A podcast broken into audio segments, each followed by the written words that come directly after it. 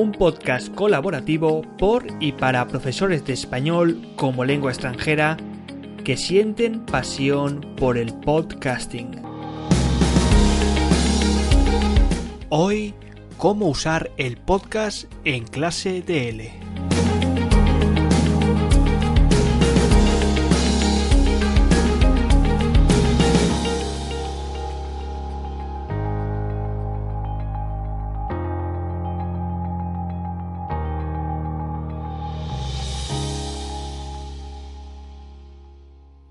Podcast, Procast, Procard, Podcast o llamado más correctamente podcast, se ha convertido para muchos de nosotros en un inseparable y fiel compañero de viaje. Nos acompaña mientras paseamos el perro, conducimos de camino al trabajo, cuando nos metemos en la cama o cuando encontramos esos 30 minutos de relax en los que hemos decidido sustituir a nuestro santo Netflix de toda la vida. Sin embargo, a pesar de que esas voces que escuchamos cada vez nos resultan más familiares, no atinamos a saber de dónde proceden ni qué son. En cambio, todo parece indicar que nuestros estudiantes no solo las conocen mejor, sino que, incluso, han decidido utilizarlas para aprender español. Es raro encontrar hoy en día a un nativo digital que no escuche podcast de diferente temática, duración, en cualquier momento y en cualquier lugar. ¿Qué tendrá el podcast que engancha tanto? Pero, oye, a todo esto, estimado docente DL, tú ya sabes que es un podcast, ¿verdad? Aunque la palabra podcast hace ya más de 15 años que circula por la red y se está instalando de forma progresiva y a pasos agigantados en nuestras vidas, hoy en día definir qué es un podcast sigue siendo un auténtico dolor de cabeza. No obstante, no hay que ir muy lejos en el tiempo para encontrar definiciones que, a pesar del paso de los años, siguen siendo totalmente válidas en la actualidad.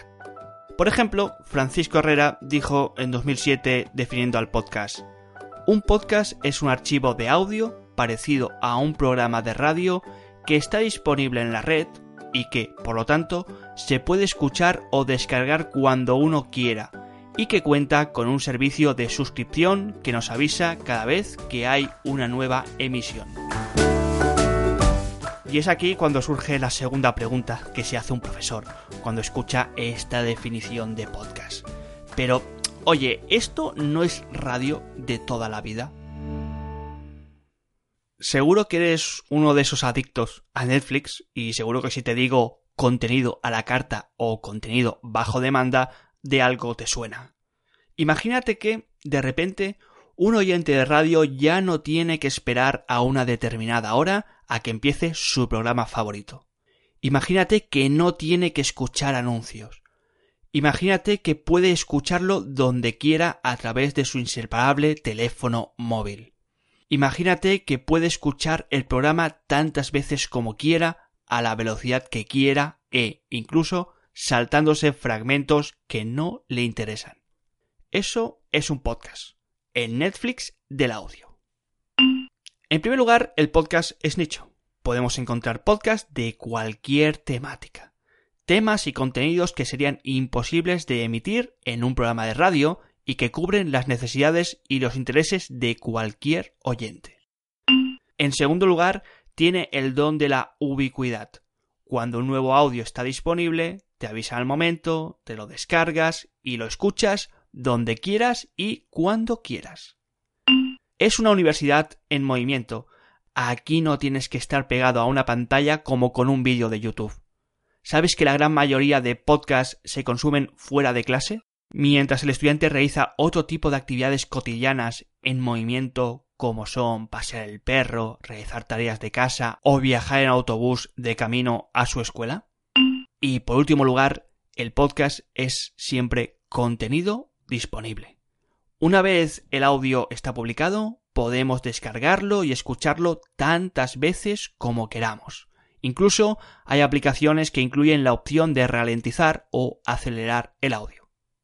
¿Se te va ocurriendo ya, estimado docente de L, la gran cantidad de formas que existen para explotar en tus clases de español el podcast? El podcast es una herramienta versátil tanto a la hora de combinarse con tus actividades L como a la hora de incluir contenido de interés para tus estudiantes. Además, no olvides que es una herramienta que se alinea con las características de un estudiante que demanda cada vez más contenido relevante y que pueda ser consumido mediante la tecnología. ¿No te convenció todavía para que te pongas a hacer un podcast en tus clases? Pues entonces a ver si ahora lo consigo. Primera razón, porque son nativos digitales. O si no son nativos digitales, son inmigrantes digitales. Seguramente que tus estudiantes sepan mejor que tú qué es un podcast. Seguramente ya lo estén consumiendo fuera del aula y forme parte de su día a día como nativo digital. El nativo digital es aquel que ha nacido en plena era digital, que no puede concebir su realidad sin el uso diario de la tecnología y que cuenta con un alto grado de competencia digital. Ese es el perfil que más o menos te vas a encontrar en tus clases. Ese es el perfil de tus estudiantes. Y si por generación no son nativos digitales, no te preocupes, que seguro que ya han inmigrado a una realidad que te exige que seas digital. En segundo lugar, porque incluyen contenido relevante. Para que un podcast sea un podcast, es necesario que incluya contenido nicho. Con contenido nicho me refiero a que puede incluir casi todo. Es decir, que no hay tema especializado que no quepa en un podcast. ¿A tu alumno le interesa el fútbol? La historia, la moda de finales de los años 50, los ovnis y los casos sobrenaturales que suelen suceder en clases de L, en un podcast cabe de todo. Los alumnos escuchan podcast porque saben que ahí van a poder encontrar aquellos temas que más les interesan. ¿Eres capaz de combinar el aprendizaje enseñanza del L con esos temas nicho y de interés para tus estudiantes? Recuerda que el aprendizaje solo es aprendizaje cuando resulta significativo para tus alumnos. Tercera razón, porque el alumno quiere ser prosumidor de material real. No solo los temas nichos potencian la función de relevancia en el contenido de un podcast, sino también la posibilidad de que el alumno, en tanto que consumidor que ya es, se vuelva también productor de su propio podcast. Al alumno que hasta entonces ha estado consumiendo ese material lingüístico real fuera del aula, se le abre la posibilidad de convertirse en un podcaster en su clase. Empieza a producir su propio canal de podcast dentro de un proceso de aprendizaje guiado por el docente, que tendrá como resultado hacer llegar su contenido a una audiencia digital real, justificando así el objetivo extralingüístico de la tarea. Cuarta razón, porque va más allá de comprensiones auditivas y desarrolla diferentes competencias. Si crees que lo máximo que se puede hacer con un podcast es escuchar un diálogo ficticio como el que te puedes encontrar en las típicas comprensiones auditivas que llevan los manuales de L, te equivocas. El podcast es una herramienta versátil no solo en contenido, sino en explotaciones e integraciones con otro material dentro del aula. El audio puede ir acompañado de una transcripción, integración de destrezas, puedes crear un podcast, esto es audio más una imagen estática, puedes utilizarlo para dar instrucciones para un curso online, como deberes para realizar fuera del horario lectivo, como pastilla postarea para que tus alumnos profundicen en el contenido explicado en el aula, etcétera, etcétera, etcétera. Además, un podcast no solo desarrolla la competencia comunicativa, sino también la estratégica especialmente cuando los estudiantes deben negociar el contenido que incluirán y cómo intervendrán en la grabación de un podcast. Y, al mismo tiempo, también la competencia digital, es decir, la búsqueda de información en Internet, la grabación y edición del audio, la publicación y difusión en redes sociales, etc. Y quinta y última razón, porque el podcast está en constante experimentación. Todavía no sabemos qué nos aguarda el podcast, no solo en el mundo de la enseñanza de L, sino también en el mundo educativo. Existen muchas alternativas de explotación, muchas aplicaciones didácticas que solo vamos a conocer a través de la experimentación y de esos valientes profesores que se atrevan a aplicar esta herramienta comunicativa y de aprendizaje en sus clases. Espero, estimado docente, que tú seas uno de esos valientes profesores. El podcast como herramienta aún en proceso de experimentación supone problemas a la hora de establecer una taxonomía con la que todo el mundo esté conforme. Además, debido a la rapidez con la que evoluciona, posiblemente la clasificación de lo que podemos hoy en día llamar podcasts educativos y que te propongo a continuación quede obsoleta dentro de unos años. La primera taxonomía que te propongo es clasificar a los podcasts según el número de participantes. Si has echado un oído a la podcastfera, podrás encontrar podcasts agrupados según este número de narradores que intervienen en su grabación. Por una parte, podemos encontrar monólogos, es decir, cuando no existe una interacción simultánea y por tanto el contenido es 100% unidireccional. En estos podcasts con este formato de monólogo, el profesor o incluso el alumno graba individualmente un contenido dirigido 100% al oyente. Luego también podemos encontrar podcasts en formato de entrevista o diálogo, en los cuales sí que existe interacción simultánea y esta interacción se produce entre dos participantes. Los profesores o los alumnos cogen el micrófono e intercambian sus ideas o comentarios simultáneamente, como si fuese una entrevista o un diálogo. Y finalmente podemos encontrar también podcasts en formato coral, es decir, un tipo de podcast que es similar al formato entrevista, pero que en lugar de estar integrado por dos participantes, pues existen y se graba con más participantes de forma también simultánea. Varios profesores o varios alumnos cogen el micrófono y crean un podcast formado por varias voces. La segunda clasificación que te propongo es de Stanley y Tailandis y clasifican los podcasts según el tipo de narrador. Como ya hemos comentado, el podcast no solo puede ser realizado por el profesor, sino también por nuestros alumnos. Por lo tanto, podemos encontrar tres tipos de podcast. Por una parte, el podcast auténtico, es decir, aquellos que están grabados en la lengua meta del estudiante, pero que no tienen un fin educativo. Suelen ser una serie de podcasts, como por ejemplo el famoso y más que recomendable Radio Ambulante, que suele estar destinado pues para potescuchas de nivel intermedio, avanzado en español. También podemos encontrar los llamados podcasts del profesor, aquellos que son grabados por el profesor según el tipo de oyente al que va dirigido. Y aquí podemos encontrar dos subtipos.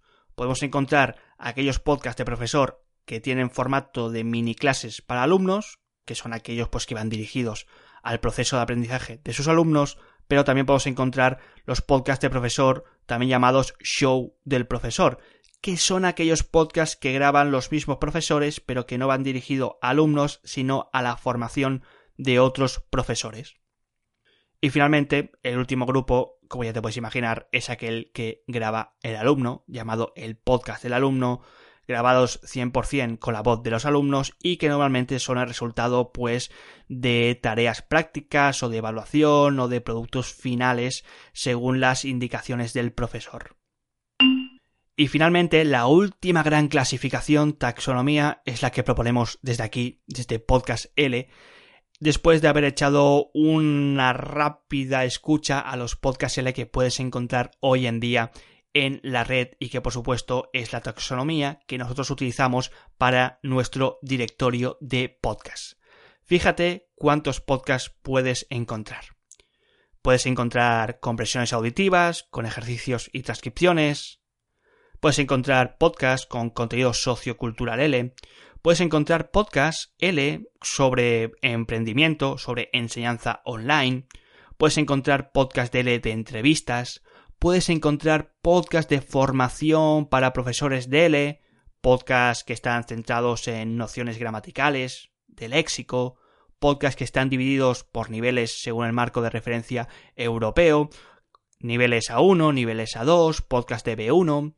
También puedes encontrar ciertos boletines de podcast L con noticias L de actualidad y también ahora que se está poniendo muy de moda los podcasts basados en storytelling, en la narración de historias y que, como ya puedes suponer, van mucho más allá de lo que estarías seguramente acostumbrado a escuchar, que son estas comprensiones auditivas que vienen en los manuales de L.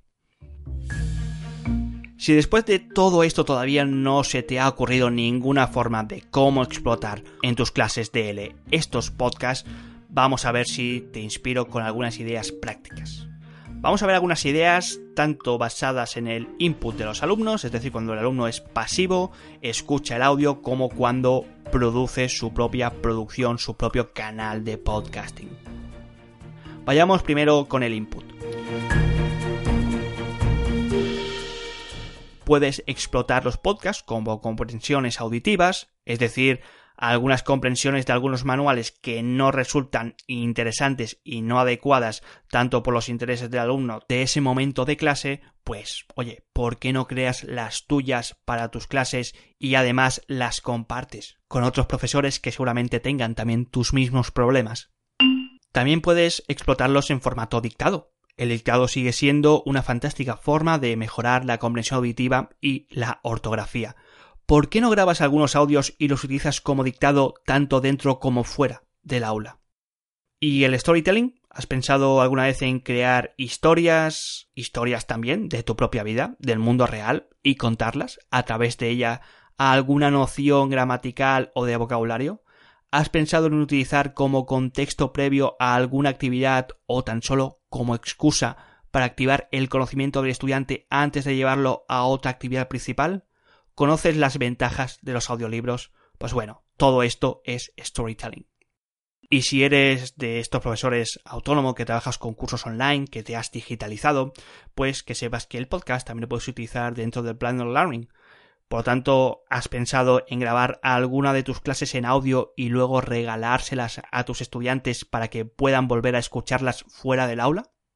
¿Has pensado en crear pequeñas pastillas de conocimiento para que el alumno complete o profundice fuera del aula lo que ha aprendido en clase?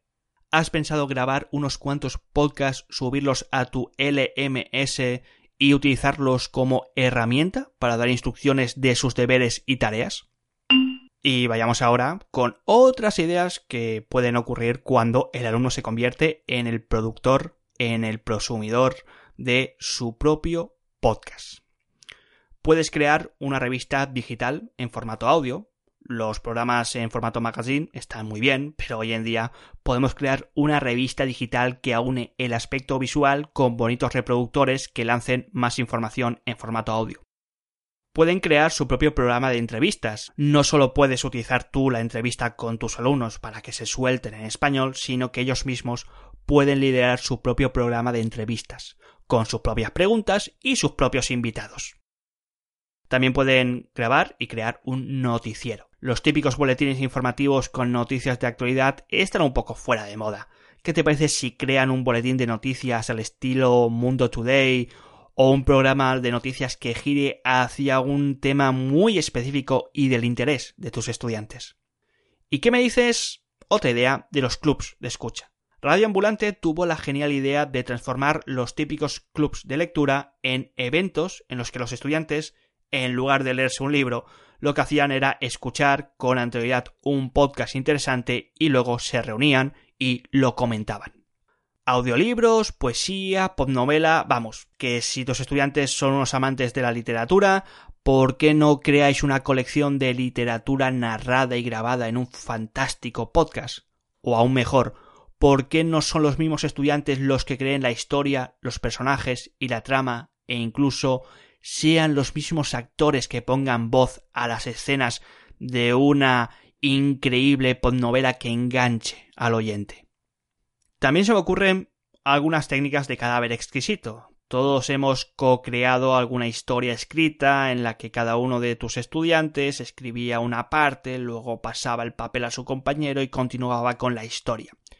Y si en lugar de escribir lo que hacemos es crear una historia en audio de tal manera que un estudiante empiece la historia, el siguiente estudiante escuche lo que ha creado su alumno, la continúe con otra grabación y finalmente se acabe creando un relato en formato audio listo para ser distribuido. Y finalmente, nunca te olvides que también puedes grabar las expresiones orales en clase con una función evaluativa. Son muchas las actividades en las que los estudiantes deben interactuar o realizar algún tipo de expresión oral, pero pocas veces nos detenemos a analizarla detalle por detalle ni dejamos que los estudiantes sean los que la evalúen. ¿Sabes lo fácil que es grabar las intervenciones de tus alumnos y luego realizar tareas de coevaluación sobre el desempeño de su destreza oral?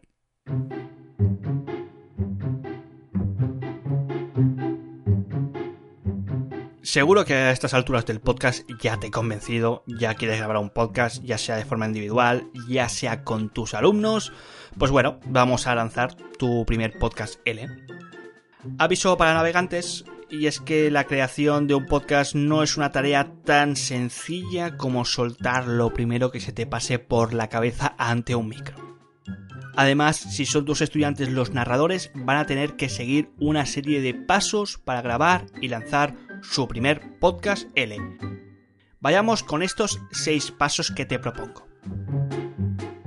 Primer paso, tema L. Es decir, que para que un podcast se termine grabando y publicando es necesario que gire en torno a un tema que apasione a tus alumnos y o que conozcan bien. El hecho de transformar en palabras un tema de su interés y conocimiento conlleva a que tanto los procesos de negociación como los de grabación y publicación, se simplifiquen. Además, quién sabe si después de ese primer podcast no quieren seguir grabando más y continuar con la serie. Paso número 2. Formato y título. Una vez ya tengas delimitado o ya tengan delimitado su tema L, deben pensar en qué formato seguirán. ¿Será un formato monológico, unidireccional, narrarán historias con unos buenos storytellers, o en cambio realizarán entrevistas y traerán a invitados interesantes que giren alrededor tanto de sus intereses y necesidades de aprendizaje como los de sus compañeros de clase. Y por cierto, que también piensen en un buen título para su podcast, cortito a poder ser. Paso número 3. La escaleta del guion. Con el tema y el formato es hora de negociar el contenido y pensar cómo lo estructurarán para la grabación. Francisco Herrera, de nuevo, nos propone un sencillo procedimiento. En primer lugar, la secuencia propuesta empieza con una lluvia de ideas para negociar y fijar los contenidos de la audición, en los que se proponen los elementos que van a formar parte de la tarea. Más tarde, pasaremos a una segunda etapa de búsqueda y selección y organización de la información a través de la red, que desembocará en un apartado de fijación de la escaleta del guion. Una vez acordada la estructura general del podcast, en grupos se trabajan los datos y se van puliendo los contenidos. Más adelante se ponen en común los resultados y se hace una corrección grupal de los borradores, hasta llegar a la redacción final del guion. Y en último lugar, el de la adjudicación de los tiempos de cada intervención y la grabación del mismo podcast. Paso número 4. La grabación. No, no necesitas un estudio de radio para grabación ni un software que te capte el sonido de esos 700 euros. Con un simple teléfono móvil y la aplicación de grabación de voz que incluye de serie es todo lo que necesitas. Y si en cambio eres de aquellos que quieres invertir en un buen micrófono, te recomiendo que eches un oído o al menos una lectura al LPod episodio número 6 en los que te recomendamos unos cuantos micrófonos de interés. Paso número 5. La edición. Te lo repito de nuevo, no necesitas un estudio de radio ni un software de edición de audio, en esta ocasión quizá de 500 euros. Tampoco necesitas ni tan siquiera editar el audio, ya que en la gran mayoría de ocasiones se publican tal y como se graban. Si, aun y así, te interesa editarlo a nivel básico y realizar tareas como extraer el ruido blanco, introducir música o cortar y eliminar fragmentos, el software de edición gratuito Audacity es todo lo que necesitas. Y finalmente, paso número 6, la publicación y la difusión. Me atrevería a decirte que de todos los pasos anteriores, una vez ya tienes tu archivo MP3 preparado, publicarlo y fundirlo es el más sencillo de todos. En primer lugar, sube el audio a un almacén digital especializado y optimizado para podcast, también llamado hosting, como puede ser iVoox. Allí podrás colocar la etiqueta de paquetes, que esto se llama metadatos, y esa etiqueta lo que te dice, pues o lo que al menos incluye es la información como el título del podcast, el nombre del autor, el número del episodio, etc. Más tarde, una vez ya lo tienes subido a este almacén digital, a este hosting, utiliza el servicio de mensajería, también llamado RSS, que está incluido en el mismo hosting, para llevar el podcast desde el almacén donde tú lo has subido hasta el mercado donde lo consumirán los estudiantes. Y finalmente, número 3 ya para terminar, escoge el mercado correcto para tu podcast. Estos mercados se llaman podcatchers y se tratan de aplicaciones a las que tu estudiante se conectará desde su dispositivo móvil, que normalmente es el teléfono móvil, y donde descargará y escuchará el podcast recién publicado. Algunos ejemplos de estos mercados, de estos podcatchers, pueden ser Evox, Apple Podcast o Spotify. Aunque el proceso parezca un poco lioso, una vez lo configuras correctamente, el proceso de publicación y entrega es casi automático. Si quieres profundizar en este paso número 6, te vuelvo a recomendar que escuches en esta ocasión nuestro LPod número 9 llamado Donde publico mis podcasts, donde te explico todo este proceso con mucho más detalles y te voy guiando durante el proceso. Pues bueno, estimado docente de hasta aquí hemos llegado. Si después de este artículo o podcast, depende cómo lo hayas consumido, te ha picado el gusanillo y tienes ganas de experimentar y grabar tu primer podcast L, no dudes en pasarte por nuestra página web podcastl.com, podcasts en plural, ¿eh? que siempre se olvida o bien unirte a nuestro grupo de Facebook, a nuestra tribu de profesores de L Podcaster llamado Podcasting para Profes L. Si te vas a Facebook y lo tecleas, seguro que te aparecemos. Y si no, pues bueno, no te preocupes que te vamos a dejar toda esta información en el artículo o en las notas del podcast. Ah, sí, y se me olvidaba, perdona. Si te suscribes a nuestra lista de correo, en nuestra página web, te regalamos gratuitamente el ebook Empieza con tu primer podcast L, donde te damos un total de 10 consejos para que empieces a activarte, empezando desde tu primera idea de podcast L hasta finalmente acabar publicando tu primer podcast L. Y por supuesto, no te olvides que este podcast que has escuchado también tiene forma de artículo y está publicado en profedl.es. Estimado CenteDL, Esperamos algún día escucharte, ya sea en el pod o ya sea que nos hayas leído en profedele.es. Hasta otra.